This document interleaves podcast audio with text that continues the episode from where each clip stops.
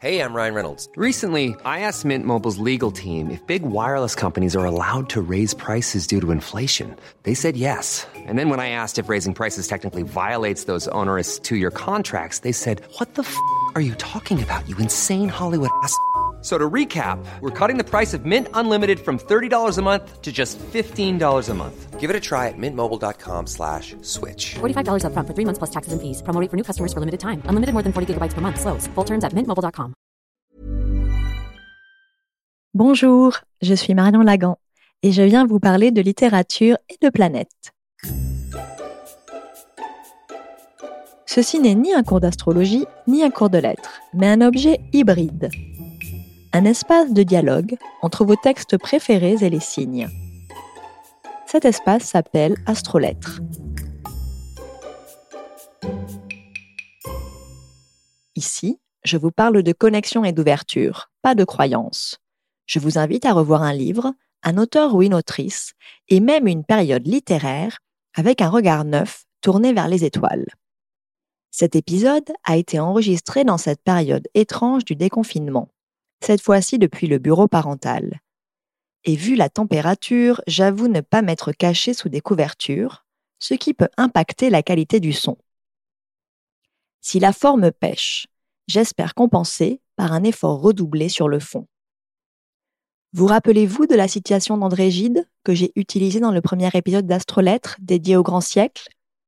Il y disait préférer les vers de Racine à ceux de Shakespeare pour une simple raison l'émotion que lui procurait leur perfection. En effet, Shakespeare est loin d'être parfait. Il est plus que ça. Tel Balzac, il est beaucoup trop bouillonnant pour atteindre à l'équilibre sur un fil de racine, et on préférera, pour en parler, les mots d'un autre artiste, Vincent Van Gogh. Mon Dieu, que Shakespeare est beau. Qui d'autre est aussi mystérieux que lui? Sa langue et sa méthode sont comme un pinceau tremblant d'excitation et d'extase. Shakespeare est un mystère, et ce mystère est autant littéraire qu'humain. Dans cet épisode et le suivant, nous allons, en étudiant son œuvre, procéder à une enquête astrologique. Son but, émettre une hypothèse sur le signe solaire et l'ascendant du dramaturge et poète. J'en profite pour faire un rappel astrologique. Vous connaissez la légende arthurienne? Ne vous inquiétez pas, je ne me suis pas trompé d'épisode. Non. Ce rappel emprunte à la légende une image, celle du chevalier et de sa quête. Votre signe solaire, c'est votre moi, votre ego. C'est aussi l'objet de votre quête, votre Graal en quelque sorte. Quant à votre ascendant, il représente le chevalier qui va chercher ce Graal. C'est donc le véhicule que vous empruntez pour vous trouver. Si on sait que Shakespeare a été baptisé le 26 avril 1654, on ne connaît pas la date exacte de sa naissance. Celle-ci est probablement très proche, quelques jours à peine, en ces temps de mortalité infantile élevée. Ce que l'on sait encore moins, c'est l'heure de sa naissance. Aucun document ne l'indique, et je vous invite à ne surtout pas vous fier à ce que vous pourriez trouver à ce sujet. L'ascendant de Shakespeare est un mystère. Le chevalier de cette quête est plus simple à voir, plus immédiat que le Graal et son mystère. C'est donc ici que nous commençons notre enquête, à la recherche de l'ascendant de Shakespeare. Qu'est-ce que le dramaturge montre de lui dans son œuvre? Quels signes nous permettent d'avancer l'hypothèse de son ascendant? Cette hypothèse, je l'aimais immédiatement. L'ascendant de Shakespeare, c'est le Gémeaux, bien évidemment. Mais pourquoi et surtout comment? D'abord, je me base sur la multiplicité féconde de l'artiste. Pièces historiques, comédie, tragédie et tragicomédie, il s'est illustré dans tous les sous-genres du théâtre, allant même jusqu'à les mêler. Mais il ne s'est pas arrêté là. Bien au contraire. En effet, Shakespeare est aussi l'auteur de sonnets aussi amoureux que mystérieux. Bien des critiques se sont évertués à étudier, analyser, disséquer ces bijoux énigmatiques, à commencer par l'identité de la personne à qui Shakespeare les dédiait, WH, et celle de la Dame Noire, entité qui hante et anime ses poèmes. Joueur, Shakespeare? Oui comme tout bon Gémeaux. En tout, Shakespeare aura écrit 36 pièces et 154 poèmes, les sonnets dont je parle. Il aura exploré le monde des émotions, mais aussi des références. Mercurien avide de tout voir, tout connaître et tout comprendre. Mais cet aspect mercurien, l'aspect du Gémeaux, va bien au-delà de cette multiplicité. Rappelons que Shakespeare n'inventa rien, ou presque. Rien de choquant ici, en effet. Il en va de même de la création de l'époque. Et à un siècle près, un Racine va lui aussi reprendre des mythes pour en faire ses plus belles créations. Shakespeare fut un grand recycleur devant l'éternel. Thèmes, œuvres et personnages. Il créera un patchwork à son image, plein de curiosité, mêlant le haut et le bas, cherchant en apparence à embrasser le monde dans toute sa diversité. Et c'est aussi dans ce mélange du haut et du bas, de la grossièreté et de la sophistication, que l'on peut retrouver le Gémeaux qui sait faire feu de tout bois. Shakespeare, c'est aussi celui qui joue avec les mots. Il moque, détourne, recolore de sa propre plume. Le mot chez lui devient action et traverse le temps. J'en veux pour exemple cette citation tirée de sa pièce Henri IV. Inquiète est la tête qui porte la couronne. Elle vous dit quelque chose? Si c'est le cas, c'est probablement car elle a été utilisée, citée plus ou moins correctement, dans de multiples œuvres, notamment cinématographiques. J'en veux pour preuve Spider-Man Far From Home, où c'est Nick Fury qui les prononce amenant Shakespeare dans l'univers Marvel. Impossible ici de ne pas penser aux mots du chimiste Lavoisier Rien ne se perd, rien ne se crée, tout se transforme. Et ici, ce cite texto. Mais ce Mercure, ce Mercure du Gémeaux, il se voit aussi dans l'ombre de Machiavel qui hante les pièces historiques de Shakespeare. Le dramaturge emprunte à l'auteur du Prince sans vergogne, pour mieux donner à voir une leçon de politique et d'histoire sous couvert de distraction. C'est notamment la tirade du personnage Hal, le futur Henri V, dans la pièce Henri IV, qui peut se lire comme un écho et un hommage à la stratégie du prince de Machiavel. Shakespeare lui-même joue de ce jeu machiavélique, celui du tacticien, en se rendant agréable au pouvoir en place, celui d'Élisabeth Ier. C'est ce qu'il fait en terminant la pièce Henri VIII, le père de la dénommée reine, par ces mots, la décrivant. Elle sera le modèle de tous les princes de son temps et de tous ceux qui leur succéderont. L'éloge, aussi bien amené qu'il soit, n'est qu'une façon de se couvrir pour mieux disséquer cette monarchie dont Élisabeth sera le dernier chaînon direct. Mais on ne reconnaît jamais autant l'esprit de moquerie et d'humour du Gémeaux que dans les comédies de Shakespeare. Comédies vertigineuses qui nous font passer du rire au grincement de dents pour retourner au rire, celui-ci devenu alors légèrement désaxé. Tout comme Mercure, qui s'immisce partout dans les histoires des dieux le messager qui aime à plaisanter, le rire shakespearien ne s'en contente pas à ses comédies. Il y a de l'humour dans ses drames historiques et dans ses tragédies, y compris Hamlet. D'ailleurs, l'un des ressorts des comédies shakespeariennes est, je vous le donne en mille, la gémellité. Le thème des jumeaux, et donc du gémeau, est un ressort qui, pour facile qu'il paraisse, n'en reste pas moins efficace. Je pense bien sûr à la nuit des rois. Ici, Sébastien et Viola, jumeaux, sont séparés par un naufrage. Chacun croit alors l'autre mort. Ce n'est pas tout. Viola se déguise en homme et se baptise Césario. Elle devient alors l'image distordue de son propre jumeau. Ici, il est question de mutabilité, de fluidité et d'échapper à la capture de l'identité, et du sens, bien sûr. En outre, Rappelons qu'à l'époque, les femmes n'étaient pas autorisées à jouer la comédie. C'est d'ailleurs le propos du film Stage Beauty avec Claire Dance et l'un des ressorts d'un autre film que vous connaissez peut-être, Shakespeare in Love. Revenons donc à Shakespeare et à la Nuit des Rois. Césario, à l'époque, est interprété par un acteur qui joue une femme se déguisant elle-même en homme.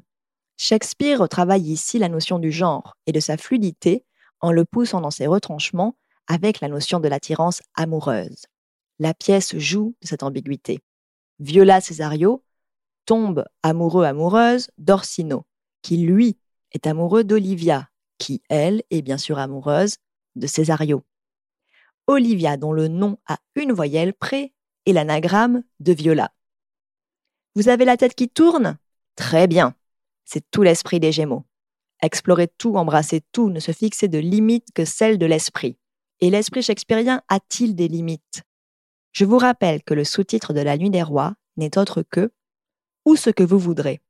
Ce que veut le Gémeaux? Oui, c'est-à-dire tout et son contraire. Il est question de retournement et d'instabilité. Le bouffon de la pièce, Fest, l'indique par ces mots. Pour un bel esprit, une phrase n'est qu'un gant de chevreau. En un tournement, la voilà mise à l'envers. Qu'y a-t-il de plus gémeaux? Ce thème de la gémellité et du double revient dans la pièce Songe d'une nuit d'été, où Hermie a dit Il me semble que mes regards divergent et que je vois double. Mais le Gémeaux de Shakespeare ne s'exprime pas que dans le comique. Il a une part plus sombre qui s'exprime dans les tragédies. En effet, si Shakespeare est ascendant Gémeaux, alors ce Gémeaux pourrait former un carré avec Pluton en poisson à l'époque. Le carré, je vous le rappelle, c'est un défi à relever. Ici, celui de la transformation de l'intuition, celui de déchirer les voiles. En embrassant tout, le Gémeaux fait aussi la part belle à l'absurdité et au grand guignolesque. Titus Andronicus en est un exemple. Cette pièce, succès populaire à sa création, est devenue la plus méprisée de nos jours. De fait, elle choque par sa crudité. J'en veux pour exemple cette didascalie. Entre Démétrius et Chiron, amenant Lavigne à les mains et la langue coupées. Est-il pour autant question de mauvais goût? Shakespeare teste ses limites et les nôtres par la même occasion. Et si la pièce a été jugée stupide par des critiques plus contemporains, dont T.S. Eliot, il n'en reste pas moins qu'elle révèle une part, la part peut-être cruelle du Gémeaux, qui embrasse tout du monde, y compris son côté sordide. De manière plus légère, il est bon de rappeler que Roméo et Juliette recèlent plus de 175 jeux de mots. Cette manne, c'est celle du Gémeaux, généreux et malin. Dans cette tragédie romantique, le Gémeaux s'incarne tout d'abord dans la dualité qui revient dès le prologue. Je cite. Deux familles égales en noblesse, dans la belle Vérone où nous plaçons notre scène, sont entraînées par d'anciennes rancunes à des rixes nouvelles. Mais ce Gémeaux s'incarne aussi dans les figures de Roméo, dont le cœur l'entraîne de Rosalinde à Juliette en une seconde, et bien sûr la figure de Mercutio, dont la tirade sur la reine Mab, volant d'inspiration en inspiration, nous montre ce mot devenu action, le mot du Gémeaux. Tout ceci culmine dans l'énigme mercurienne que représente Hamlet. Hamlet est le lieu tragique des possibilités, toutes exploitées. Tout d'abord, son mystère est celui du texte. Le texte d'Hamlet que nous lisons et voyons jouer à l'heure actuelle est un mélange de trois versions parues entre 1603 et 1624. La pièce, elle aussi, varie lorsqu'elle est adaptée. Elle échappe à la limite. Hamlet, plus que toute autre œuvre de Shakespeare, questionne et se questionne, comme son personnage éponyme. Il y a un point d'achoppement entre ce Gémeaux qui touche à tout et veut jouer avec tout, et ce Pluton en poisson dont je vous parlais plus haut, dont le point de mire est bien la transformation. Une transformation qui passe par la mort. C'est ce que l'on peut entendre ici. Je cite. Quel chef-d'œuvre que l'homme, si noble en sa raison, si infini dans ses facultés, la merveille du monde, le parangon des animaux. Et cependant, pour moi, que vaut cette quintessence de poussière? Hamlet attise sans fin le feu du doute, et le mot même de question se retrouve à dix-sept reprises dans l'œuvre. C'est là le gémeau de Shakespeare. La question et le refus des limites se lisent aussi dans ce passage d'Antoine et Cléopâtre. Vrai, la toca de notre général passe outre mesure outre mesure. Shakespeare l'est aussi quand il pratique le palimpseste, reprenant à Plutarque la description de Cléopâtre par Antoine. Quant à la décrire, elle, Cléopâtre, ce ne serait qu'indigence. Elle était étendue sous un dé de drap d'or mêlé de soie, et surpassait Vénus autant que celle-ci. Notre rêve, notre art, surpasse la nature. La pièce questionne inlassablement l'identité. Celle-ci bouge et mobile, la fixité est une illusion. Cléopâtre, c'est l'amante de César, la reine d'Égypte. une traîtresse, le grand amour d'Antoine, un mythe. Antoine, c'est un général légendaire, un romain, un traître, un amoureux. C'est ici le philosophe grec Héraclite que l'on peut entendre, et qui considère que l'on ne se baigne jamais deux fois dans le même fleuve. Ici, le fleuve, c'est celui de l'identité. Alors, Shakespeare a son Gémeaux, certes, mais pour reprendre l'analogie de la quête du Graal, utilisée plus haut pour expliquer le rapport de l'ascendant et du Soleil, qu'en est-il justement de ce Graal? Qu'est-ce que ce Gémeaux cherche? Shakespeare ayant été baptisé le 26 avril, le choix est assez simple, du moins réduit. Bélier ou taureau? J'émettrai mon hypothèse dans le prochain épisode, dans deux semaines. Si cet épisode vous a plu, je vous invite à noter le podcast et à laisser un commentaire. C'est grâce à vous que d'autres pourront découvrir Astrolettre. Vous pouvez aussi me retrouver sur le compte Instagram du même nom et désormais sur mon site astrolettre.com. Ces deux épisodes n'auraient pas pu être conçus si vite et dans des conditions si particulières sans l'aide d'Eddie Chevalier, dont le livre Shakespeare à la plage est disponible aux éditions Duno. J'ai eu le plaisir d'être le témoin de sa conception et l'objet fini est aussi brillant que son sujet. Si vous voulez explorer Shakespeare, il faut le voir autant que le lire. Je vous suggère de voir ou revoir Roméo et Juliette de Baz Luhrmann, une adaptation très gémeaux et totalement baroque de la pièce que le dramaturge n'aurait pas renié. Je vous retrouve dans deux semaines pour la deuxième partie de cette enquête astrologique à la recherche du soleil shakespearien.